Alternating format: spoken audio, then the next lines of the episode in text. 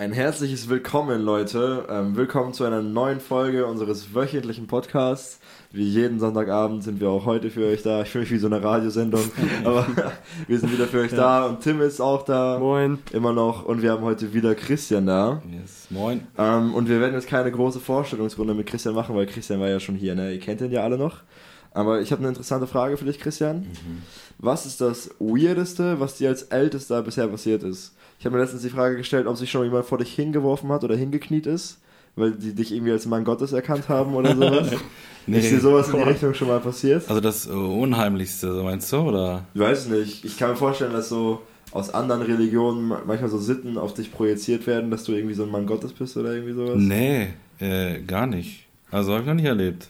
Weil ich, also irgendein Pastor hat doch schon safe erlebt, dass Leute sich vor den hingekniet haben, oder nicht? Nee, von mir zum Glück noch nicht. Das war ja bei den Aposteln passiert das zumindest. Also heute zum Beispiel hat jemand so, steht man da und dann geht jemand vorbei und sagt, oh, die Obrigkeit steht hier. Solche, so, ja. oh, solche Kommentare kommen dann halt, ne? Ich, ja. Das ist wahrscheinlich das Weirdeste. Das ist das Weirdeste. ja, also ich bin ja noch nicht so lange Ja. dabei, ne? Ja, müsste man mal Albert fragen oder so. Ja. Ja, der könnte wahrscheinlich noch andere Sachen. Ich war als Kind aber auch immer richtig nervös vor Ältesten. Es waren immer so die gestandenen Männer im Anzug. Jetzt sind nicht mehr alle im Anzug. So, du hast heute Hemd und Hose, das ist jetzt so ein.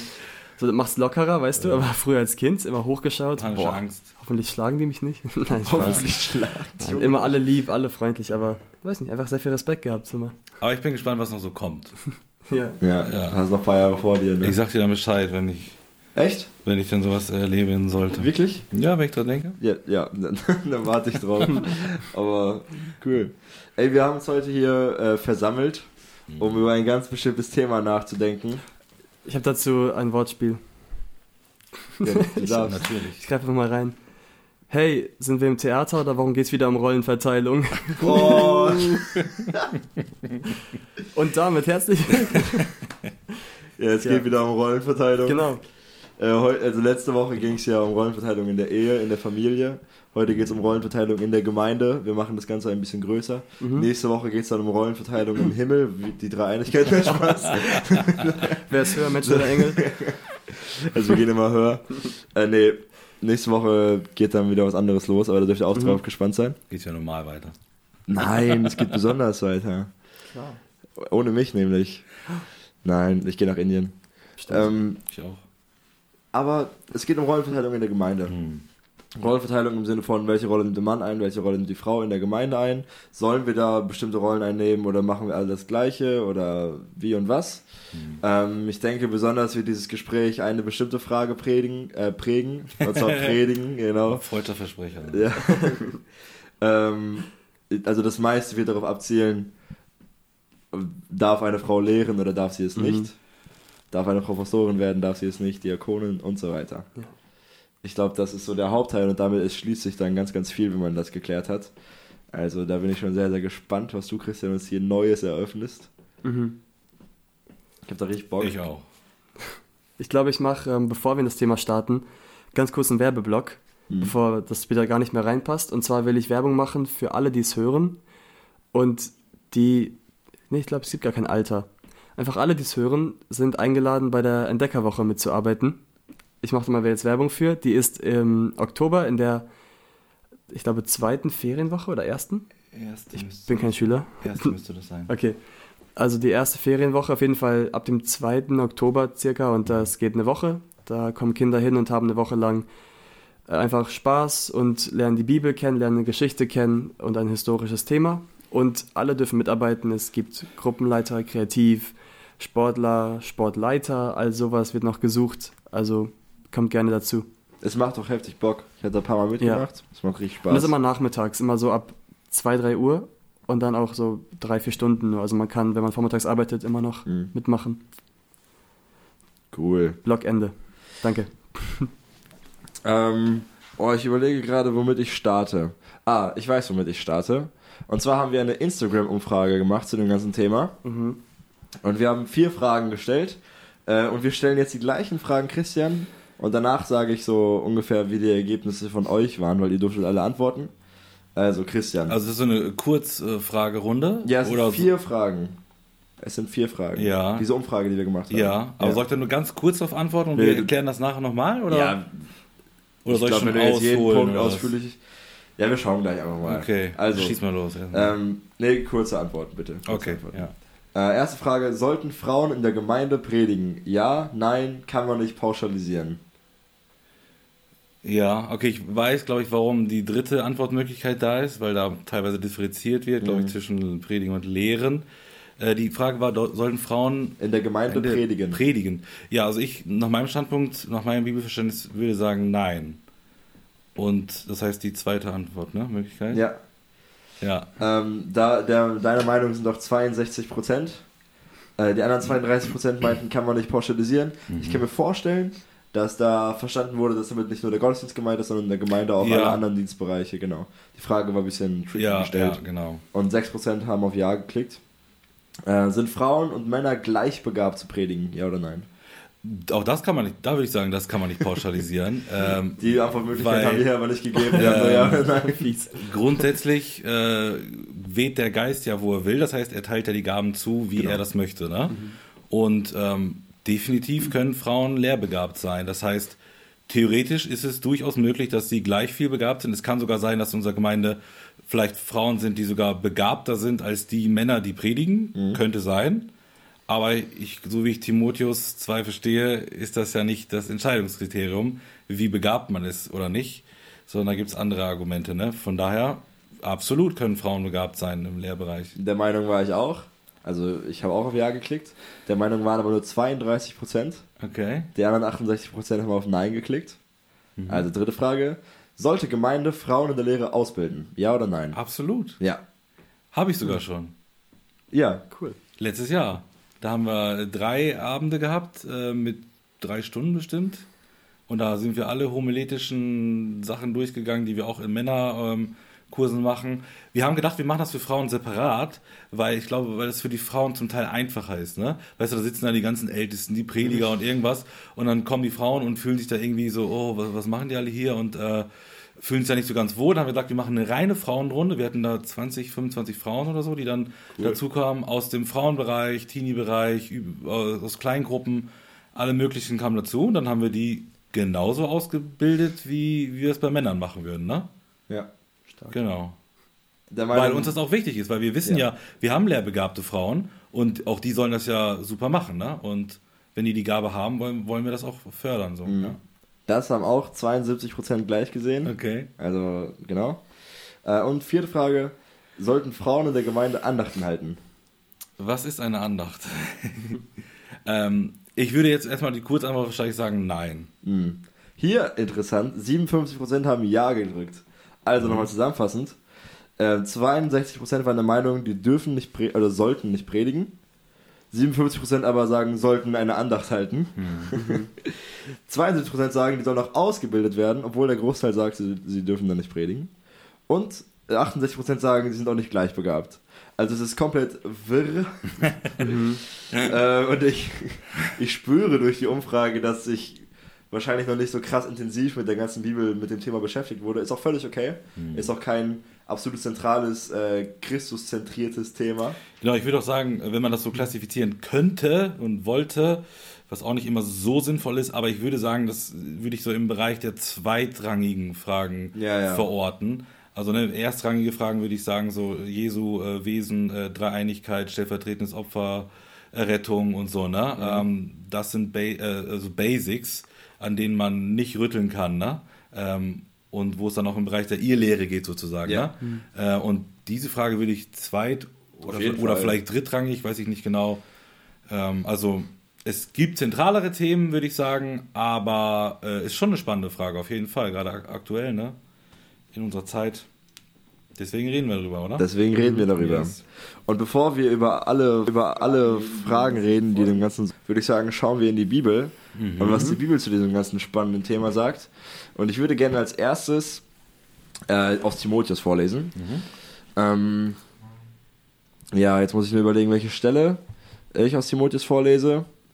Aber ich mache 1 Timotheus 2, Vers 11 bis 15. Eine Frau suche Belehrung durch stilles Zuhören in aller Unterordnung. Zu lehren erlaube ich einer Frau jedoch nicht. Auch nicht über den Mann zu herrschen, sondern ich will, dass sie sich still zurückhält. Denn zuerst wurde Adam erschaffen, dann Eva. Es war auch nicht Adam, der betrogen wurde. Die Frau ließ sich verführen und übertrat das Gebot. Doch auch sie wird gerettet werden, gerade wenn sie Kinder zur Welt bringt. Vorausgesetzt, dass diese Frauen im Glauben und in der Liebe bleiben und verantwortungsbewusst ein geheiligtes Leben führen. Ja, erklär mal, was, Oh. was passiert hier? Was geschieht hier in diesen vier Versen?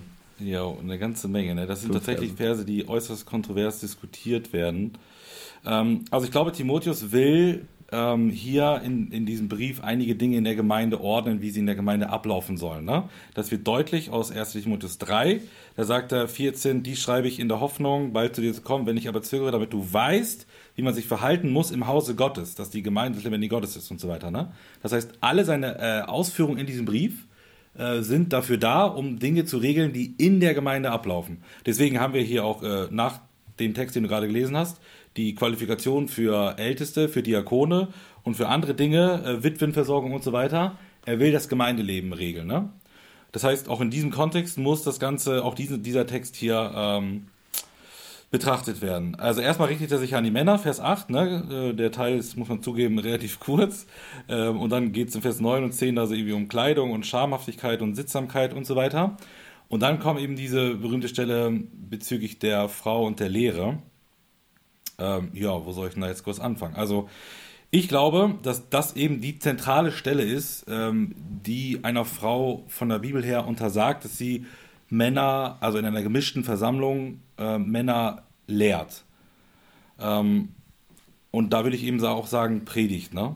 Ähm, also Vers 12 ne, ist ja dann der, der Punkt, ich erlaube einer Frau nicht zu lehren, auch nicht über den Mann zu herrschen. Das heißt, hier sind meiner Meinung nach zwei Dinge, die genannt werden. Sie darf nicht lehren und sie darf nicht über den Mann herrschen. Und daher haben wir auch diese ähm, Aufteilung, sie soll eben nicht in der Gemeinde predigen, Lehre weitergeben und sie soll auch nicht herrschen, indem sie ein, ein Leitungsamt übernimmt, äh, was halt in der Bibel dann das Ältestenamt und auch das Diakonenamt wäre. Ne? Äh, aufgrund dieser zwei Verbote, ne? die werden ja hier genannt. Nicht lehren und nicht herrschen. Also wenn du Fragen zwischendurch, ihr Fragen zwischendurch habt, ne, müsst ihr reingrätschen, sonst Ja. äh, rede ich und rede ich und so. Ne? ähm, und er sagt, sie sollen diese beiden Dinge eben nicht tun, sondern sie soll sich in der Stille halten. Äh, und dann wird es ja ganz spannend, wie es dann weitergeht. Und dann kommt ja die, auch die Begründung. Also Paulus sagt nicht einfach so, ich hau jetzt hier einen raus und mach das jetzt, sondern ich will auch, dass ihr versteht, warum. Ne? Ähm, damals war das jetzt nicht so der Knaller. Äh, heute liest du diesen Text vor und die Menschen fragen sich so, was geht bei euch, ne? Also so in der Gesellschaft, ne? Also Schon. außerhalb der Gemeindemauern, sage ich mal. Ähm, aber er gibt uns äh, in seiner Weisheit ähm, Erklärungen und ähm, die sind sehr aufschlussreich. Und er sagt eben nicht, Frauen dürfen nicht lehren oder nicht herrschen über den Mann, weil sie nicht so begabt sind wie Männer. Sagt er nicht.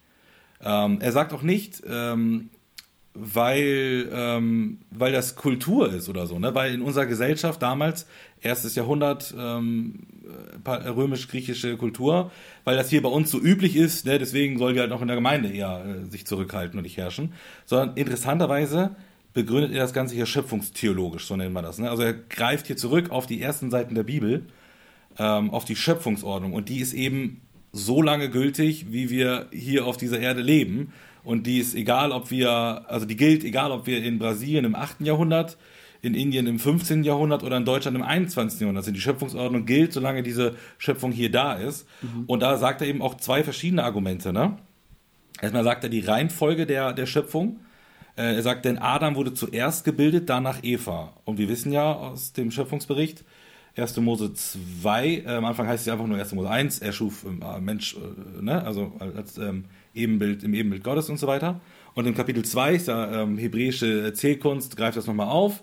Das gleiche, es widerspricht sich nicht, sondern es geht in die Details. Und da zeigt er auf, Adam wird erst geschaffen und dann Eva.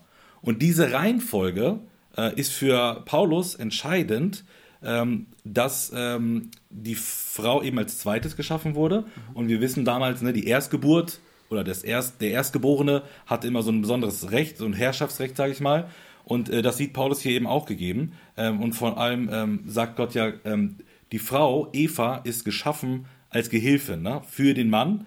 Adam war vorher alleine und hat gemerkt, alle haben irgendwie einen Partner und äh, die Tiere sind auch nicht so der Bringer für ihn. Äh, und er so, wen habe ich denn jetzt? Und dann schafft Gott die Frau, benutzt interessanterweise ein Wort, ein, äh, das Wort Hilfe, ne, das Gott auch in der Bibel für sich selber verwendet.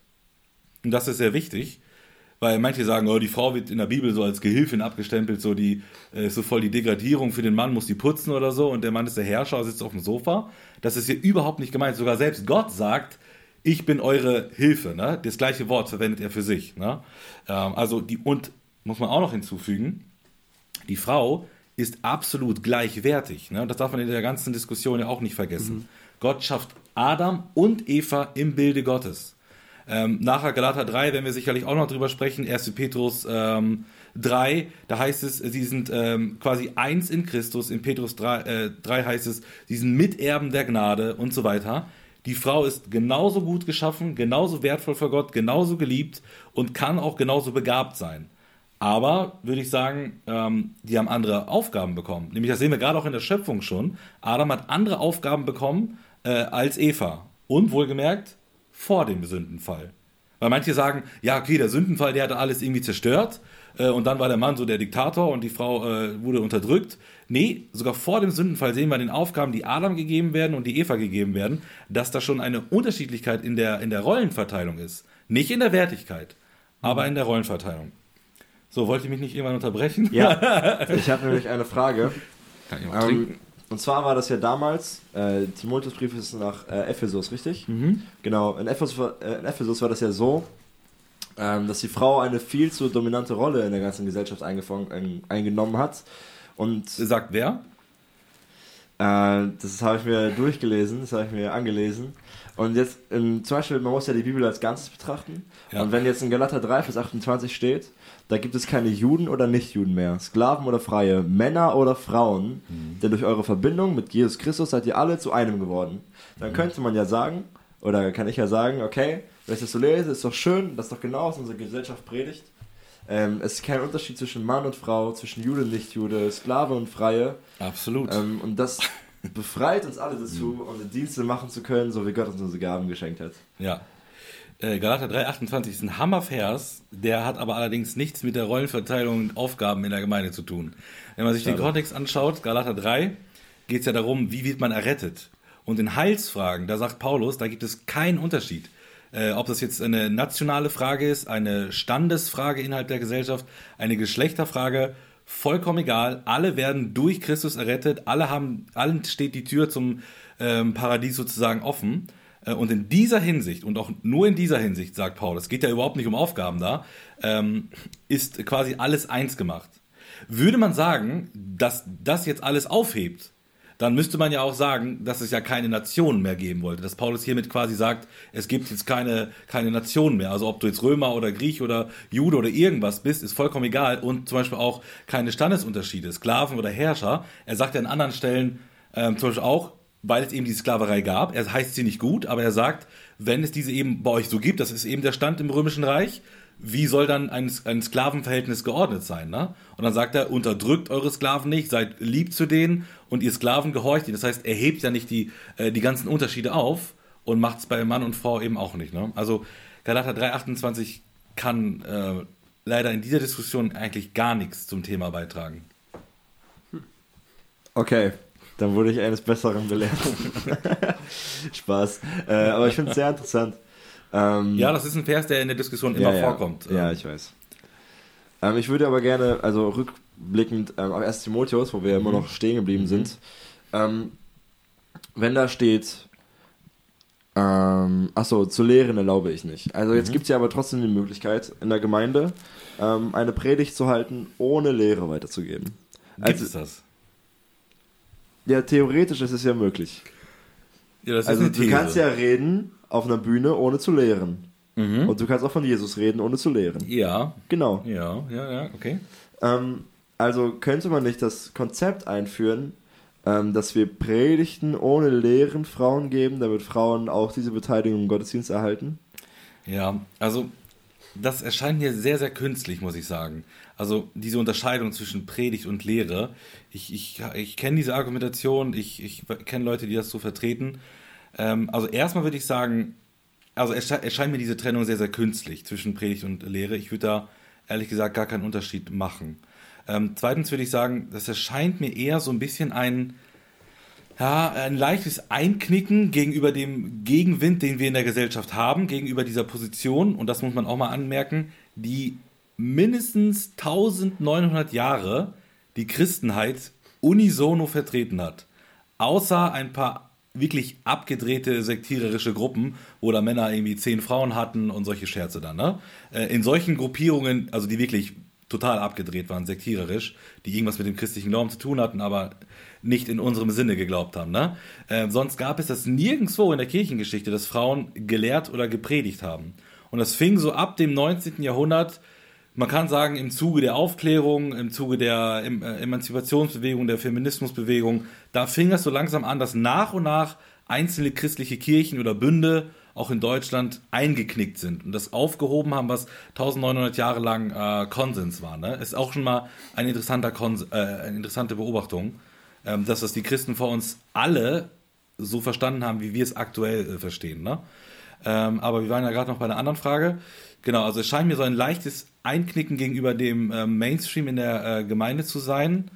Ähm, und, warte mal, das andere Argument habe ich gerade vergessen, aber vielleicht kannst du es nochmal. Äh also die Frage war, warum die nicht predigen, ohne zu lehren auf der Bühne. Ja, genau. Ähm, also Fakt ist ja, dass Frauen durchaus, oder müssen wir vielleicht nachher über Korinther 14 nochmal sprechen, mhm. in der Gemeinde ähm, reden sollen und dürfen, auch bei uns. Ne? Äh, die Frage ist halt, in, in welchem Rahmen. Und ähm, ne, Paulus, 1. Korinther 11, geht ja auch davon aus, dass Frauen beten und Weissagen. Ne? Und auch wieder Definitionsfragen, was das jetzt ist.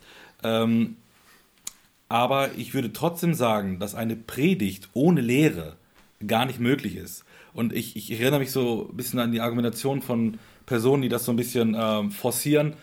Ich fand das nicht wahnsinnig überzeugend. Die sagen dann, okay, ich, ich predige jetzt als Frau, aber ich will ja nicht lehren und ab wann überschreite ich jetzt sozusagen den Punkt zur Lehre? Und ich denke mir so, hä, also ähm, äußerst skurril. Also eine Predigt ist laut unserem Verständnis die ähm, Weitergabe von Bibeltexten, also die Erklärung eines Bibeltextes und den dann äh, also zu, ähm, zu erklären, zu definieren, was bedeutet da, was steht da und dann das äh, zu veranschaulichen und ins Leben der Menschen hineinzusprechen und damit auch autoritativ von vorne von der Kanzel ähm, Lehre weiterzugeben. Und ich würde auch sagen, in unserer Kultur mindestens ist eine sonntägliche Predigt in, in, den, in den Leuten, in den Augen der Leute, egal wo, ähm, verbunden mit Lehre. Also ich bin mir ziemlich sicher, dass alle das, was jemand als Predigt ankündigt, so jetzt kommt die Predigt, äh, als Lehre auch verstanden wird. Und unser Verständnis einer Predigt ist eben, dass man die Bibel auslegt. Und da bin ich automatisch bei Lehre.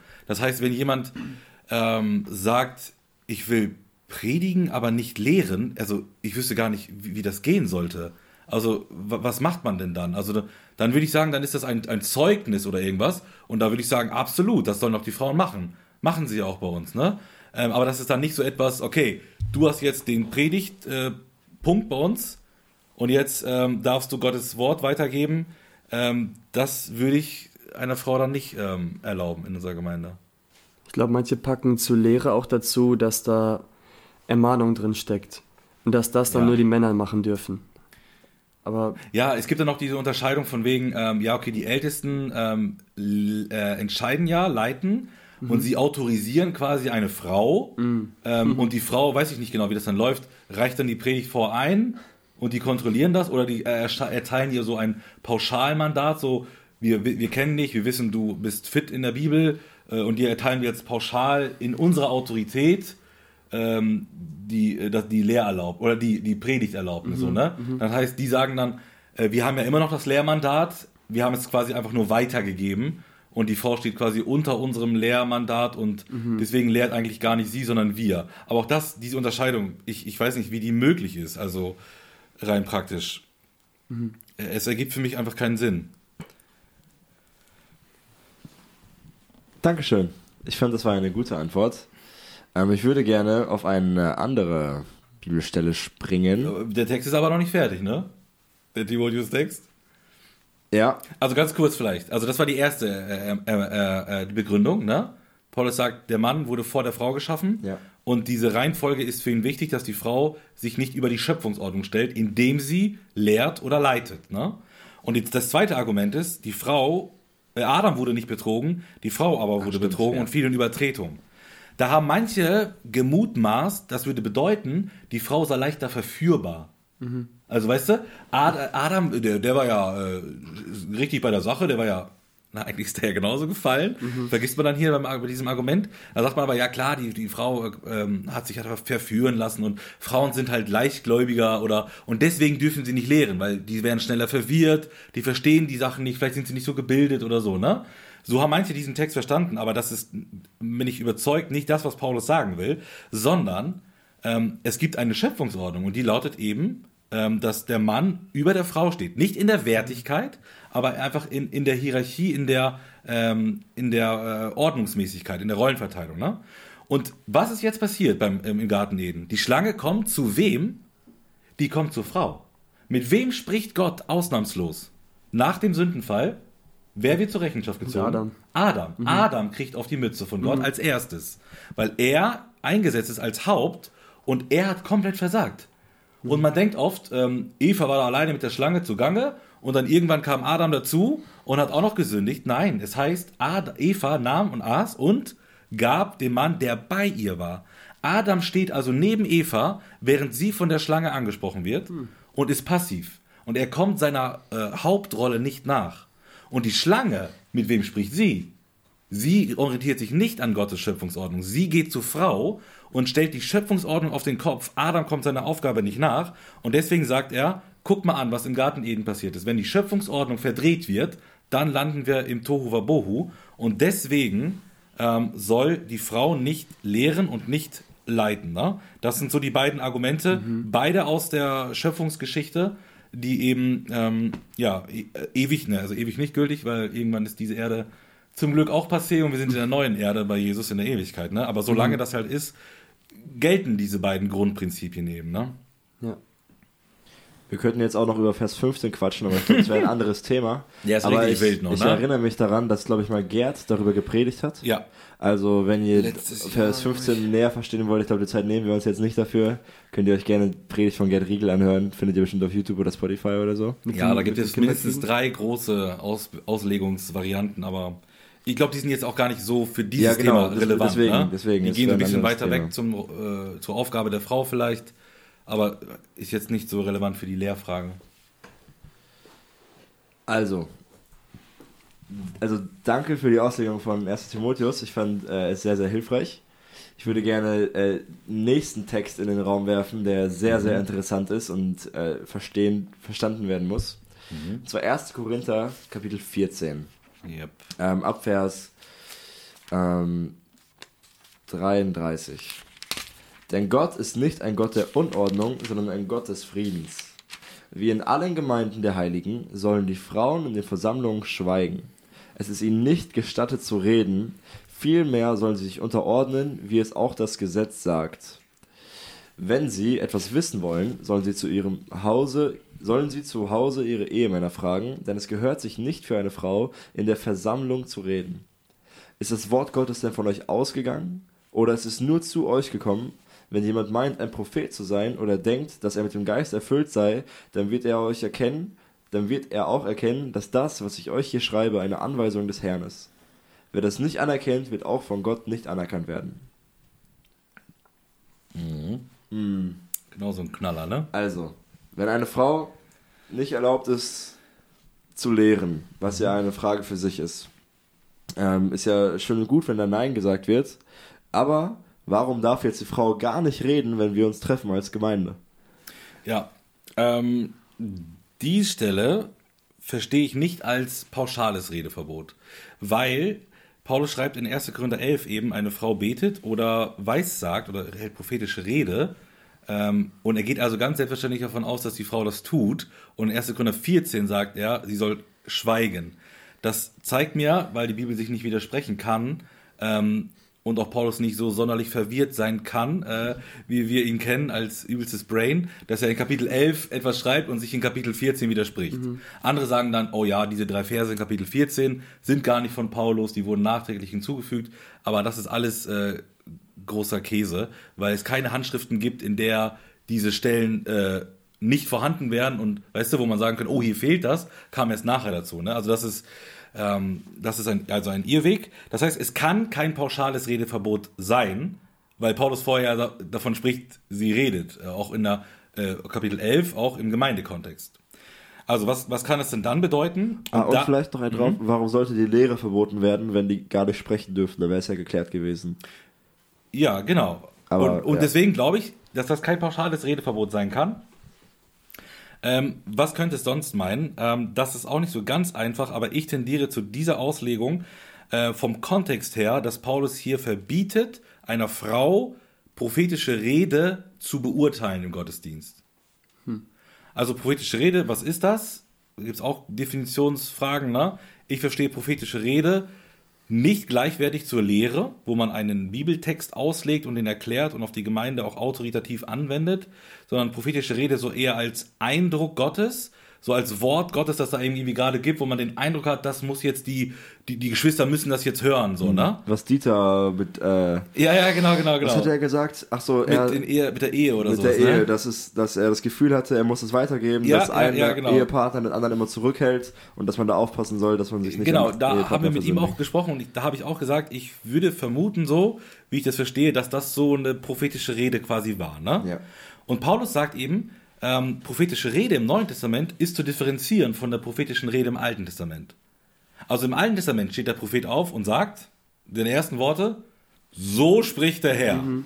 Und wenn er irgendwas dann etwas gesagt hat, wussten alle, das ist Wort Gottes, autoritativ für uns. Im Neuen Testament ist das ein bisschen anders. Paulus sagt nämlich, prüfet, Thessalonicher Brief, sagt er, prüfet prophetische Rede. Ne? Also was da gesagt wird, muss geprüft werden. Im Alten Testament hätte nie jemand, äh, gibt es auch Kriterien, äh, aber wenn Jesaja da auftritt äh, und als äh, bestätigter Mann Gottes eine Rede hält, da gab es nicht jetzt dann die Diskussion, ja, okay, war das jetzt, äh, war das jetzt so in Ordnung? Da, das war klar, das ist Gottes Wort. Das ist im NT anders, ne? Das muss man auch äh, differenzieren.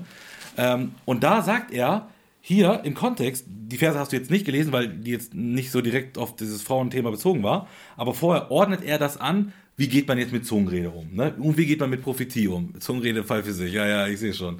Ähm, nicht Thema heute. ähm, und wie, wie macht man denn das jetzt ganz konkret in der Gemeindeversammlung, damit man nicht so ein Tohu Wabohu hat? Ne? Und dann sagt er prophetische Rede ähm, von den Propheten, aber sollen zwei oder drei reden und die anderen sollen urteilen. Äh, wenn aber einem anderen, der da sitzt, eine Offenbarung zuteil wird, so schweige der Erste. Denn ihr könnt einer nach dem anderen alle weissagen, damit alle lernen, alle getröstet werden. Ne? So, ein Gott ist nicht ein Gott der Ordnung, das hast du ja, glaube ich, vorgelesen, ne? sondern des Friedens. Also es muss Ordnung in der Gemeindeversammlung sein.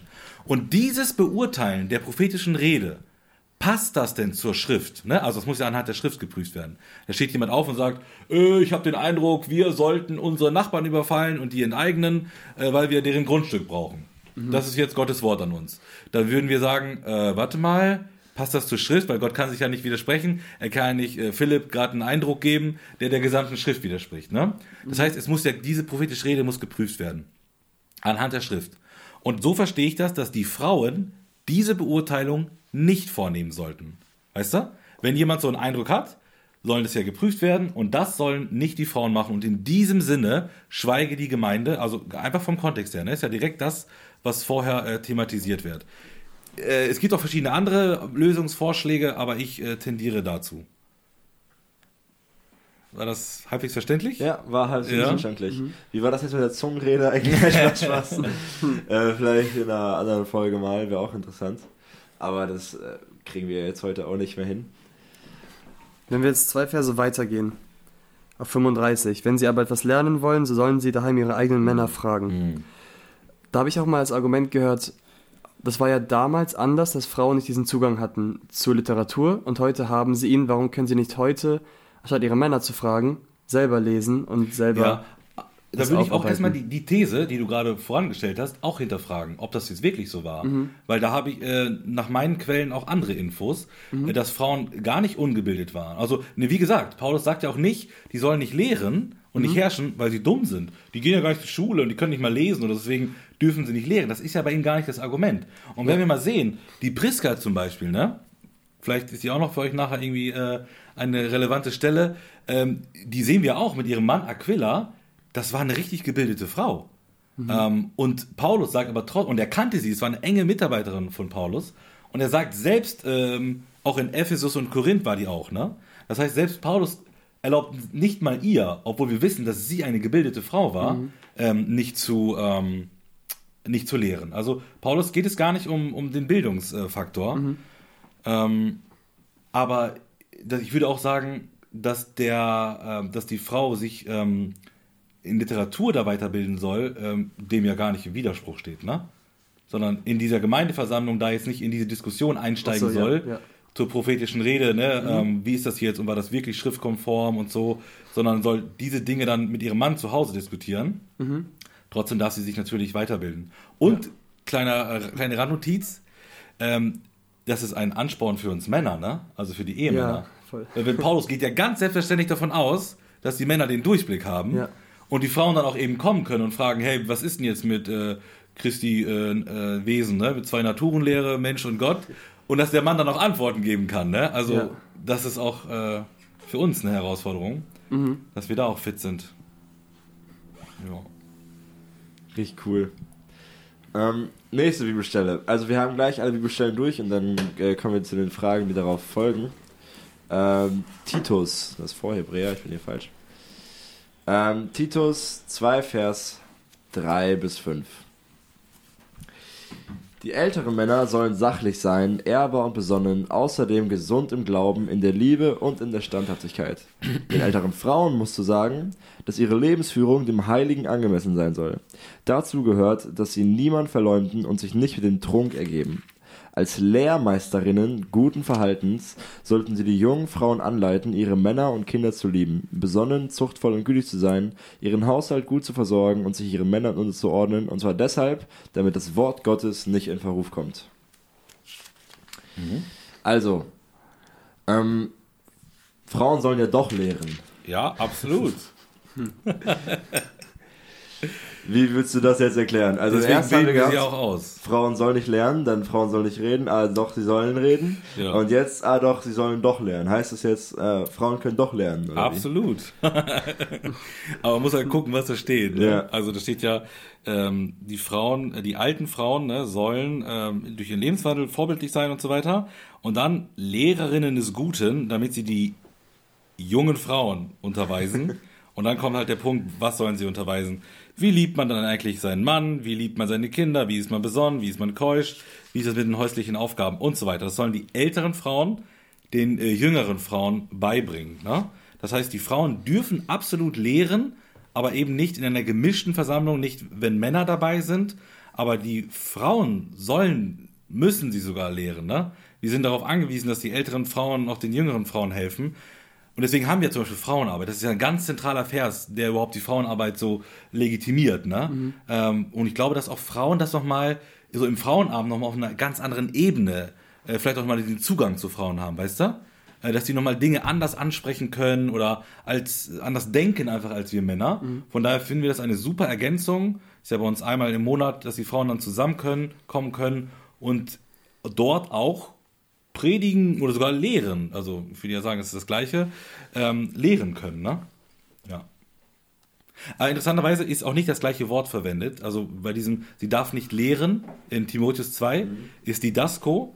Ähm, und hier kommt irgendein anderes Wort vor, äh, das ich jetzt nicht auf dem Schirm habe, aber ist nicht das gleiche. Also es heißt ja hier äh, Lehrerinnen, ne? Das ist ein anderes Wort, wenn mich nicht alles täuscht. Also zu 99 Prozent. Ich habe jetzt auch keinen äh, griechische Sachen hier. Ich kann es dir sofort sagen, wenn du mir eine äh, und auch Zeit dieses gibst. Unterweisen ist auch irgendein anderes Wort, keine Ahnung. Aber ist auch gar nicht dramatisch. Selbst wenn es das gleiche wäre, ähm, wäre das ja kein Unterschied, weil nur die Zuhörerschaft äh, ist eine andere, ne? Es sind eben beschränkt auf die Frauen. Ähm, also das Wort für Lehrerin des Gutes, äh, des Guten ist ja eindeutig äh, Kalodidaskalos. Ah, wie? Kalodidaskalos. Ach so, Didaskalos, dann ist es doch äh, der Lehrer quasi. Ja, okay. Und, und dies, ah, dann ist das Unterweisen, ne? Ein anderes. Mhm. Unterweisen kann ich dir auch sofort sagen. Mhm. Ähm, wo steht das denn? Äh, in dem nächsten Satz einfach. Damit ähm, sie jungen Frauen unterweisen. Ah, unterweisen bedeutet äh, Sophronizo. Puh, das kann ich nicht mal. Sophronizo, ja.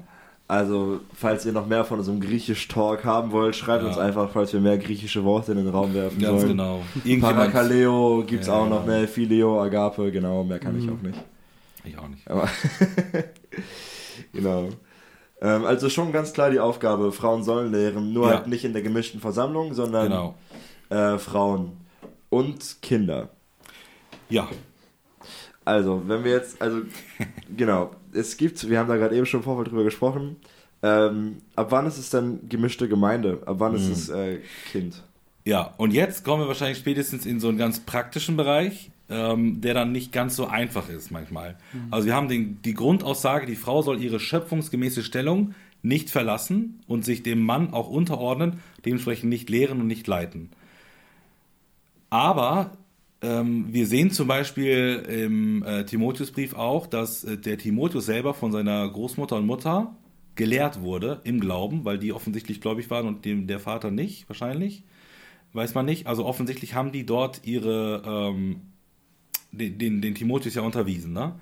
Ähm, und jetzt ist halt die Frage dann, ja, ab wann ist denn ein Kind quasi ein Mann? Was ist der, wann ist der Mann ein Mann? Ähm, Müssen wir Gerd Bergmann Mhm. nochmal einladen. und das sind dann Fragen, die jede Gemeinde dann irgendwann selber für sich festlegen muss, weißt du? Also da würde ich sagen, da gibt es auch kein Pauschalrezept. Also da musst du als Gemeinde irgendwann gucken, wie machen wir das jetzt praktisch? Und irgendwann musst du, irgendwo musst du die Grenze ziehen. Und da gibt es Nachbargemeinden, die, die grundsätzlich die gleiche Sicht haben wie wir, die aber an einer anderen Stelle die Grenze ziehen. Ne? Da gibt es dann ganz, ganz viele Fragen. Ähm, ich weiß nicht, wollen, wollen wir jetzt auf äh, alle eingehen? Also bei uns in der Gemeinde ist es so, dass wir es das mal festgelegt haben, dass die Frauen bis zum Teenageralter auch lehren ähm, dürfen sozusagen. Ne? Das wäre dann quasi bis zum Alter von 16-jährigen Jungen auch. Äh, Im Jugendalter, da haben wir den Cut gemacht. Andere Gemeinden ziehen da schon früher die Grenze und sagen, nee, wir wollen das schon ähm, auf Nummer sicher gehen quasi, dass da doch keine verkappten Männer irgendwo dabei waren, ähm, die schon frühreif sind, weißt du? Das sind Ja. so Bereiche. Wir sagen zum Beispiel, die Kindergeschichte im Gottesdienst würden wir auch nicht als Lehre ansehen, was einer Frau untersagt ist. Deswegen dürfen das bei uns Frauen machen. Ich kenne andere Gemeinden, die sehr ähnlich sind wie wir, die sagen, nee, das ist für uns schon äh, quasi Lehre. Da, ja, da, da muss man irgendwie für sich so quasi festlegen und verantworten können irgendwie. Wir würden sagen, es ist eindeutig an die Kinder adressiert und wir bitten auch die äh, Kinderstundenleiter äh, Leiter quasi ähm, bei der Kindergeschichte sich auch an die Kinder zu wenden und nicht jetzt zu sagen, Eltern, ich erkläre euch jetzt die Bibel oder so, ne? Weil dann wäre es wieder so ein, okay, ich möchte über die, über die Männer, über die äh, Väter irgendwie äh, lehren. Das wäre dann schon, schon so ein Graubereich. Manche sagen, nee, dann dürfen sie das auch nicht.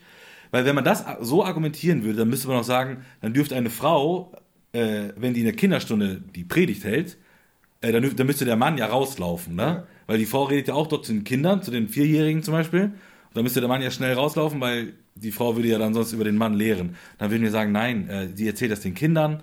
Ähm, der Mann ist zwar dabei, ähm, aber das sehen wir nicht als Lehrer an. So ist die Regel bei uns. Und wie gesagt, da muss die Gemeinde das für sich so irgendwie festlegen, ne? Ja.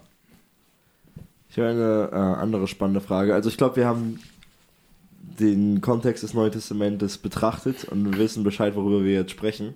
Aber wie gehen wir jetzt ähm, mit Gemeinden um, von denen wir überzeugt sind, dass sie Christus nachfolgen wollen und diese Grundlagenfragen, die wir am Anfang schon besprochen hatten, diese erststelligen Fragen, die gleich sehen wie wir.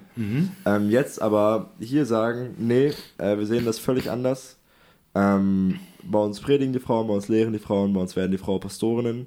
Äh, und ich glaube auch, und ich bin davon überzeugt, dass sie das auch krass tun, so, ne? dass sie da einen guten Job machen und Ja. auch äh, wirklich auch für Gott äh, brennen und äh, die Aufgabe machen wollen. Aber wie gehen wir jetzt als Gemeinde äh, mit diesen anderen Gemeinden um? Wie sehen wir das? Wie stehen wir dazu?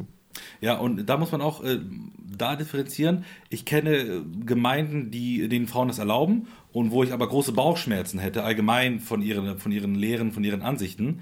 Äh, ich kenne aber auch Leute, Prediger oder Predigerinnen, ähm, die ich, äh, deren Arbeit ich grundsätzlich sehr spannend finde und auch weiß, dass die in den, in den allerwichtigsten Fragen, sage ich mal, wirklich top drauf sind und da wirklich auch mit dieser Frage hier groß ringen ne? und wirklich äh, um Weisheit bemüht sind und da trotzdem zu einem anderen Ergebnis kommen. Ne? Weißt du, also da, da würde ich auch nicht pauschalisieren, jede Gemeinde, wo eine Frau predigt, würde ich sagen, nicht sagen, okay, das ist ja okay, jetzt ist vorbei, so, ne? Sondern ähm, muss man auch gucken, wie versuchen die das zu begründen, das ist auch immer interessant.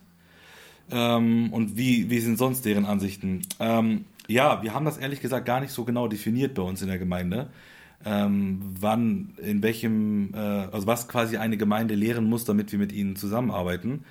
Ähm, hier und da gibt es die Frage manchmal schon, wo wir dann manchmal Entwicklungen hören, in, auch in anderen Gemeinden, wo wir uns dann fragen, okay, ist das noch etwas, was wir so vertreten können, wo wir wirklich so eng zusammenarbeiten können im Sinne von, ja, wir machen große Projekte und sowas.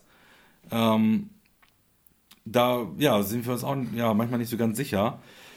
Also ich glaube, es gibt ja verschiedene Arten von Zusammenarbeit. Ne? Es gibt ja zum Beispiel so die ganz grundlegende Zusammenarbeit, man trifft sich und betet. Und da würde ich sagen, das kann man mit sehr, sehr vielen Christen machen, die auch in, teilweise in ganz anderen Fragen noch äh, unterschiedlich sind. Ähm, aber wenn es dann so konkreter wird, wie wir machen Missionsprojekte oder irgendwas, ne, da würde ich sagen, da wird's dann schon, muss man schon genauer hingucken, ne? was ähm, vermitteln die. Und da ist dann halt eine Zusammenarbeit nicht mit jedem möglich. Ich, glaube, in der Vergangenheit war es immer so, dass wir mit solchen Gemeinden, auch die jetzt, die, also Frauen vor allem auch als Pastorin einsetzen, äh, dass das ähm, nicht in unserem Sinne ist, dass wir da ak aktiv so zusammenarbeiten. Ne? Also vielleicht nochmal ganz kurz zum großen Verständnis, ähm, um das, mal, das ganze Bild vielleicht nochmal einzuordnen, ist vielleicht interessant, ähm, könnte man sagen, es gibt vier Gruppen von, zu diesen Fragen. Ne? Darf ich die aufzählen? Die darfst du gerne aufzählen. Nice. Also es gibt die erste Gruppe, die sagt, äh, eine Frau darf Pastorin werden, äh, lehren und laut beten. Dann gibt es die zweite Gruppe, die sagen, nee, Pastorin haben wir Bauchschmerzen, aber die Lehre. Also die erste würde sagen, man darf, die Frau darf alles. Die ne? Frau darf alles. Sogar äh, älteste ja. Pastorin. Die zweite ja. Gruppe sagt, nee, Pastorin will ich sie nicht werden lassen, mhm. aber äh, Lehre geben wir. Die dritte, und die würde eher sagen predigen wahrscheinlich, ne? Ja, predigen, genau, genau, so, ne? genau. Ja. Die dritte Gruppe sagt, nee, predigen und Lehre haben wir Bauchschmerzen, aber äh, laut beten und Weissagen kein Problem. Und mhm. die vierte Gruppe ähm, verbietet einfach alles und die Frau muss im Gottesdienst schweigen. Mhm. Das sind oft so Brüdergemeindler, ne? Ja. Nicht alle jetzt, also deutsche Brüdergemeinden, ne? Mhm. Äh, genau, die verstehen. Ja, russische dann, auch, aber. ja, weiß ich. Nee, nee, ich glaube. Ah, nee, tut mir leid, ich nehme es zurück. Nein, ich die Mennonitenbrüdergemeinden, da beten doch die Frauen ja, auch. Ja, und, tun sie. Ich so, habe ne? Schwachsinn geredet. Genau, genau. Aber in so deutschen Brüdergemeinden ist das zum Teil, die sagen ja Korinther 14, ne? Die Schweige und das ist für die dann so diese Auslegung, ne? Mhm. Genau. Und äh, unsere Gemeinde wäre dann jetzt in dem, was du gesagt hast, so in Punkt 3, ne? Ja. Ja. Im richtigen, ne? genau, im einzig wahren. äh, genau, deine Frage war aber nach der Zusammenarbeit, ne? Ähm, ja, aber ich würde gerne einen Schritt äh, zurückgehen und gar nicht mhm. auf so gemeindliche Zusammenarbeit, mhm. sondern ähm, einfach ich als Christ. Wenn ich jetzt mhm. irgendwo unterwegs bin, weiß ich nicht, ich bin in Süddeutschland im Urlaub oder so, mhm. äh, besuche dort Gemeinden. ja, ist ja. eine schöne Gegend. Mhm, äh, besuche dort Gemeinden ähm, und ja, Frauen predigen, wie, was soll ich, also welche Gedanken soll ich mir machen? Soll ich da besonders aufpassen oder kann ich das einfach äh, schön auf mich wirken lassen, Amen sagen, äh, die Botschaft mitnehmen? Mhm. Was, äh, wie soll ich damit umgehen? Ja, also ich glaube, dass ich als Mann ähm, nicht ähm, von einer Frau belehrt werden sollte, ne? Und dass ich mir als Mann tatsächlich auch keine Predigt einer Frau anhören würde. Also meinst du, wenn der Gottesdienst losgeht und die Frau geht auf die Bühne und fängt an zu predigen, dass du dann rausgehst? Ja, die, diesen Fall hatte ich jetzt tatsächlich so noch nicht. Äh, ich war tatsächlich auch schon mal im Urlaub. Ja. Auch im Süden. Ja.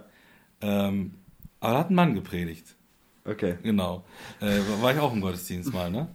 ähm, keine Ahnung, ob, also ich würde wahrscheinlich, wahrscheinlich, wenn ich es wüsste, würde ich halt ja gar nicht reingehen, sozusagen, ne? Ja. Ähm, oder mich da irgendwie informieren oder so. Weil wenn Paulus sagt, die Frau, und damit Gott das sagt, die Frau soll nicht lehren, dann soll ja der Mann auch nicht äh, Teil einer Belehrung mhm. einer Frau sein, einer Predigt, ne? Ja. Also da gibt es ja für mich irgendwie keinen Sinn. Das ist ja einmal das, das Pass, also das Aktive soll die Frau nicht machen, aber warum sollte dann der Mann das, dem, dem passiven Part äh, ähm, sich dem aussetzen, ne? Also ich kann auch gar nicht darüber nachgedacht, muss ich sagen.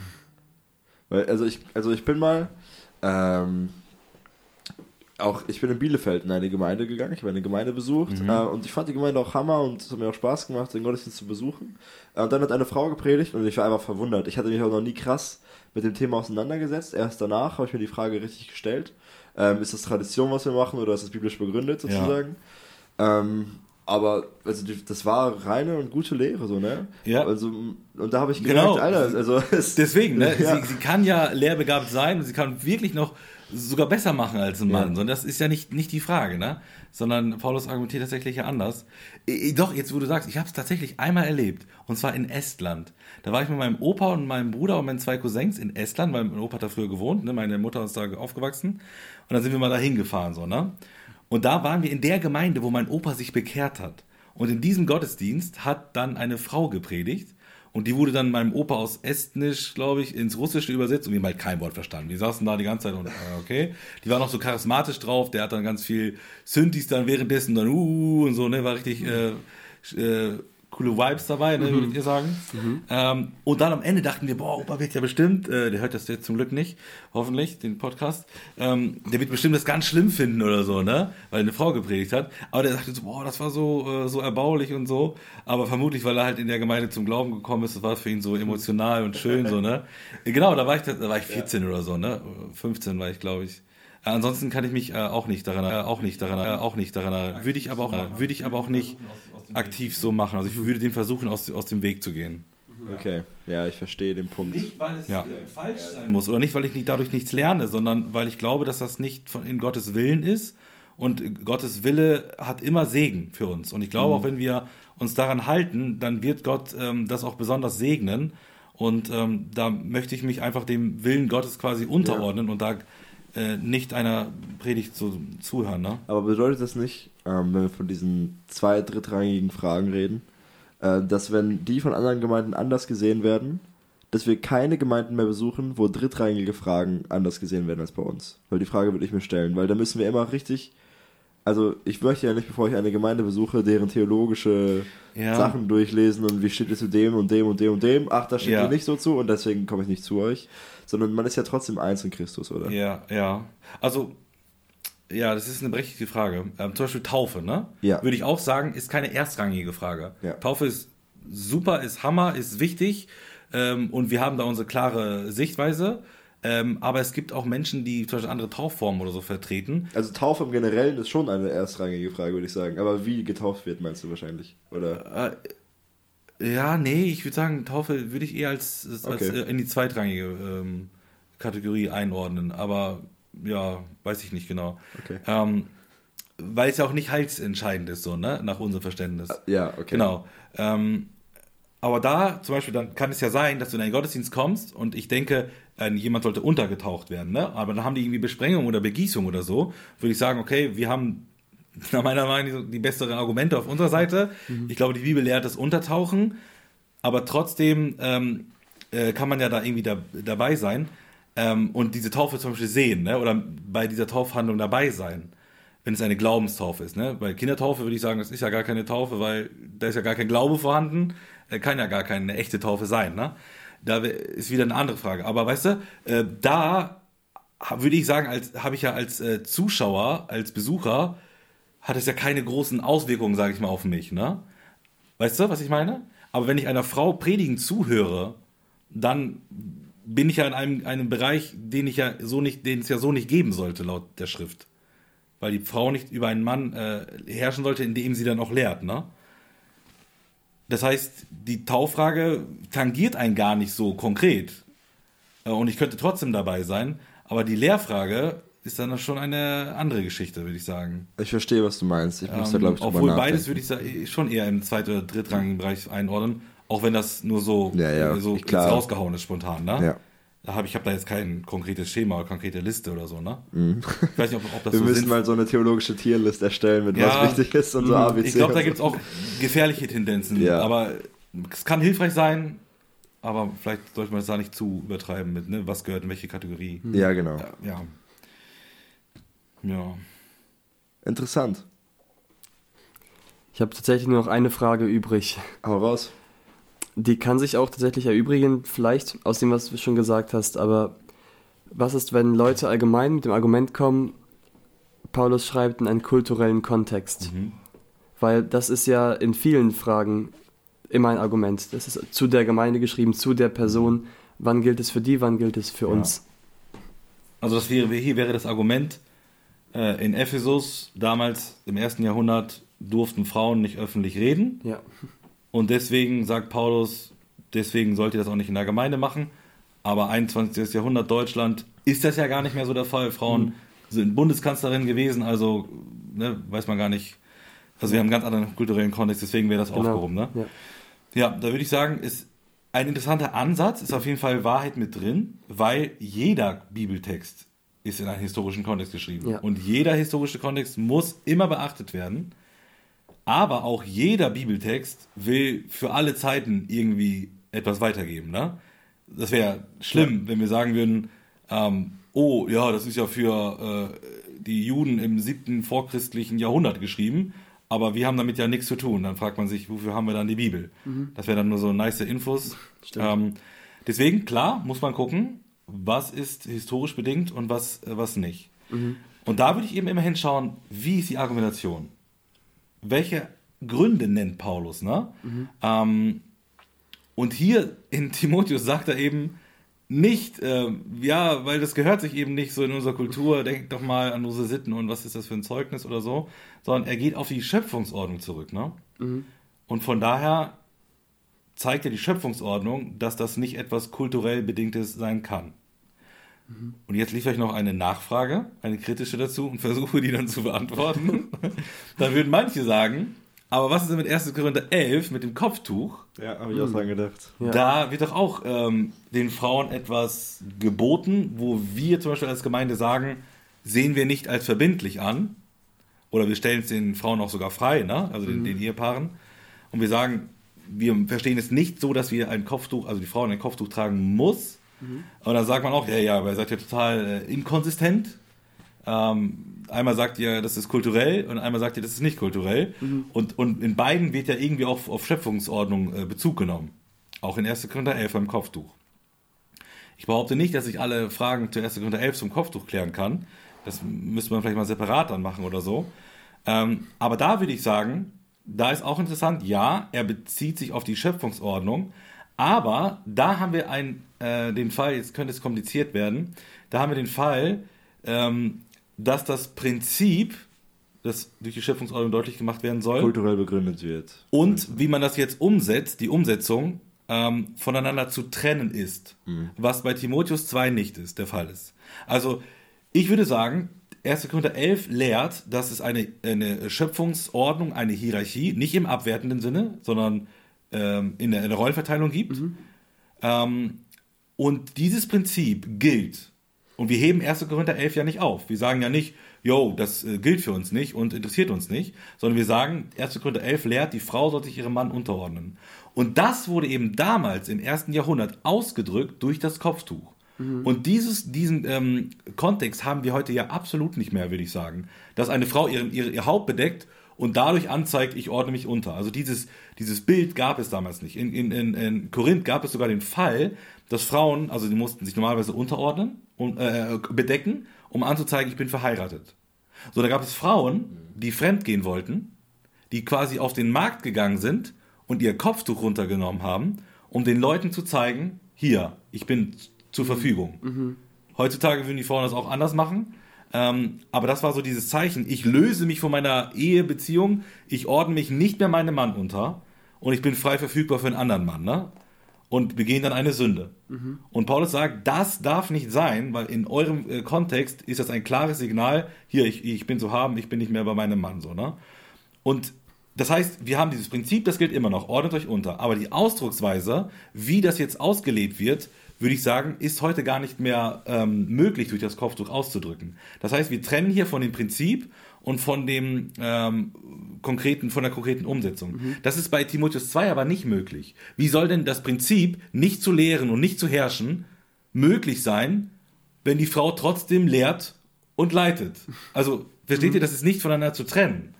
Ja. Und da würde ich sagen, ist ein Unterschied von Korinther 11 zu 1 Timotheus 2 erkennbar. Also man muss da tatsächlich, das ist gar nicht so einfach, wirklich genau hinschauen, wie argumentiert er, kulturell, schöpfungstheologisch oder nicht.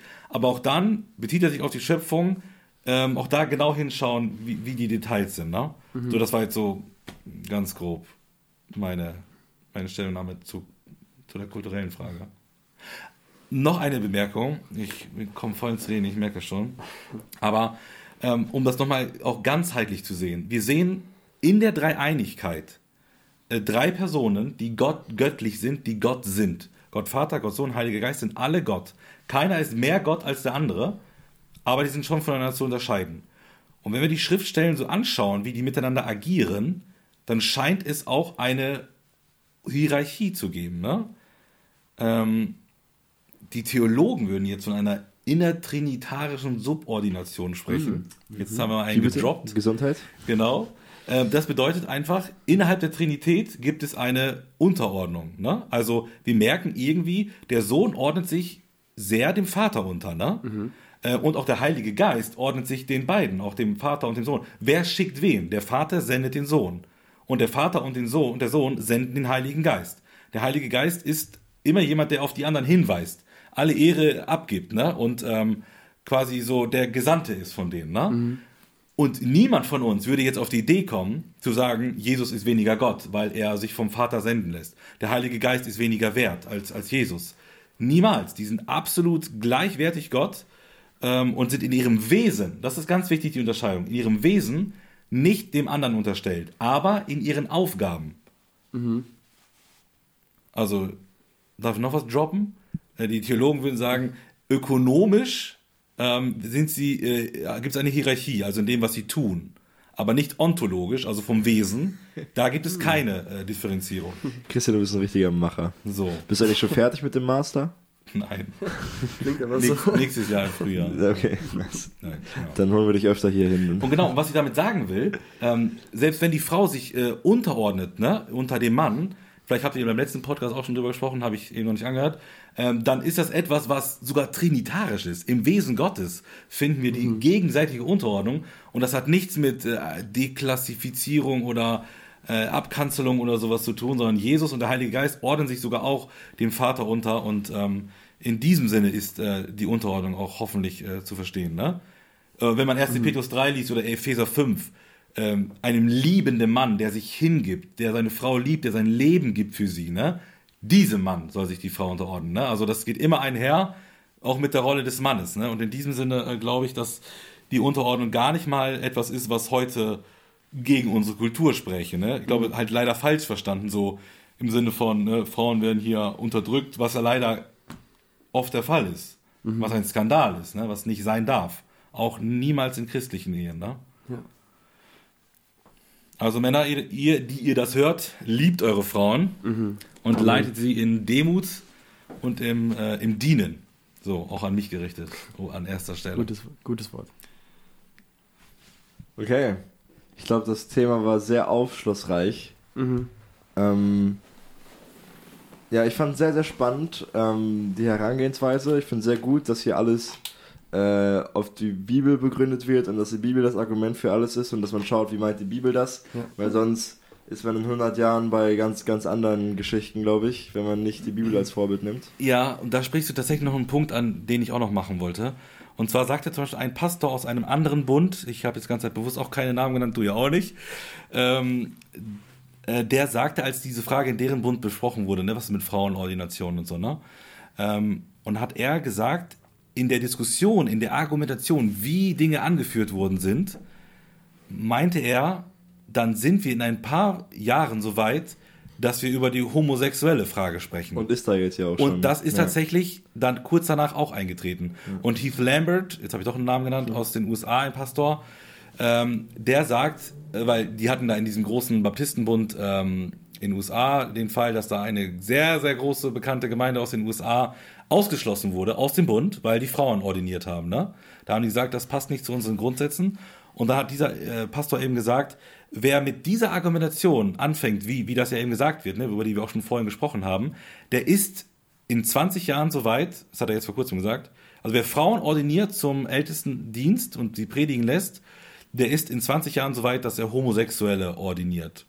Also offen praktizierende äh, Homosexuelle ordiniert. Und ich glaube, da ist tatsächlich sehr viel Wahrheit dran. Weil die Argumentation ist letztendlich ja. genau die gleiche. Ne? Dass du alles quasi aushebelst ähm, mit dieser kulturellen Frage und dann bist du sofort bei dieser Frage mit, äh, mit der Homosexualität, die dann komplett legitimiert wird. Ne? Hm. Gut, das ist jetzt für manche kein, äh, kein Ausschlusskriterium dann. Die sagen dann, so what, ne? Hm. Ähm, aber laut unserem, nach meinem Verständnis ähm, spricht die Bibel auch da eine klare, deutliche Sprache, ne? Auch zur praktizierten Homosexualität, ne? Das war ein guter Punkt, den du noch nachgeschoben hast. Ja. Okay.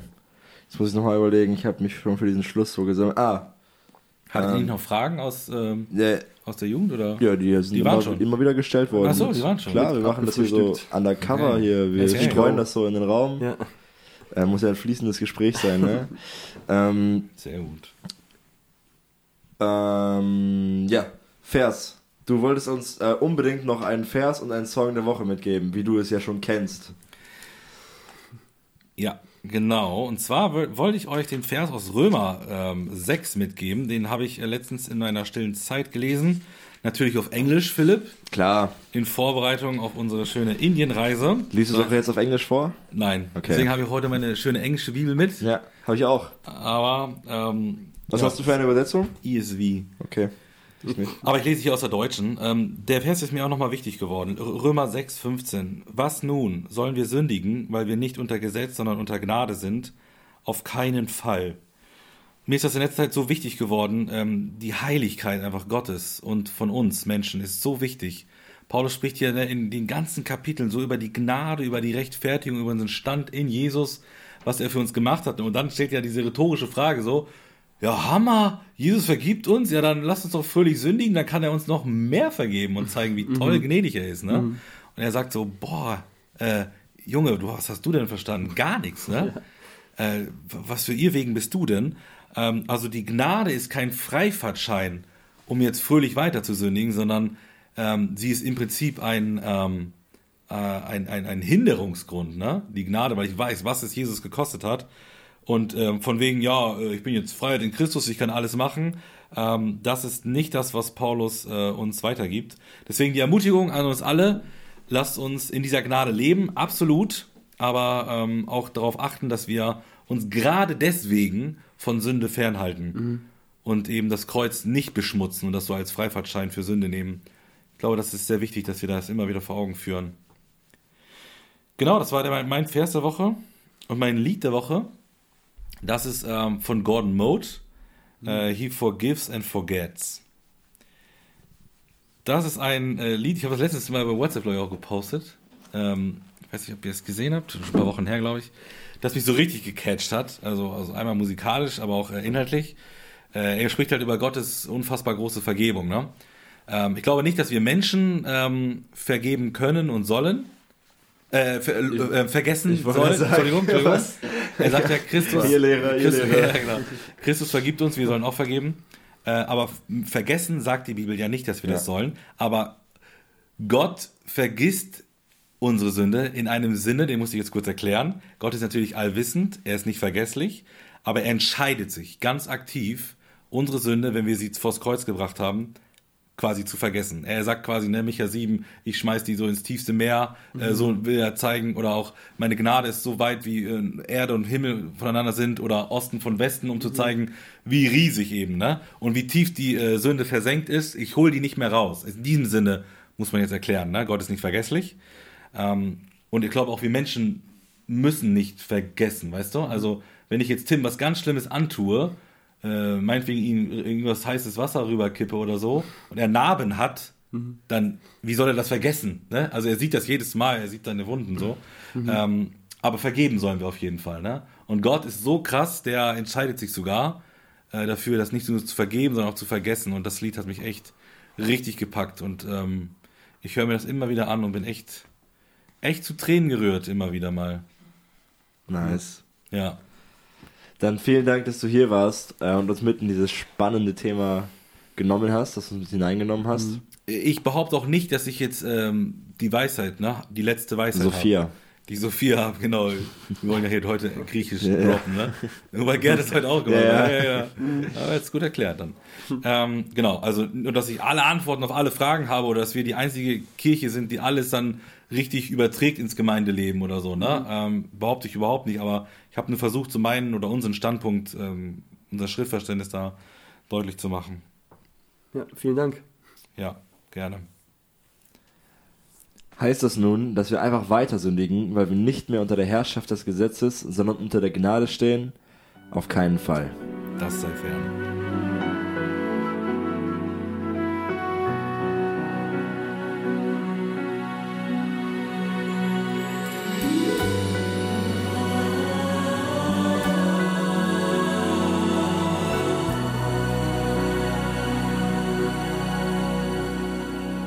It's so easy to say, I forgive you. But forgetting is the hardest thing to do. So my mind can't comprehend how God could be the cross, He took my place. So my sins He could erase. He forgives and forgets. I stand before Him holy.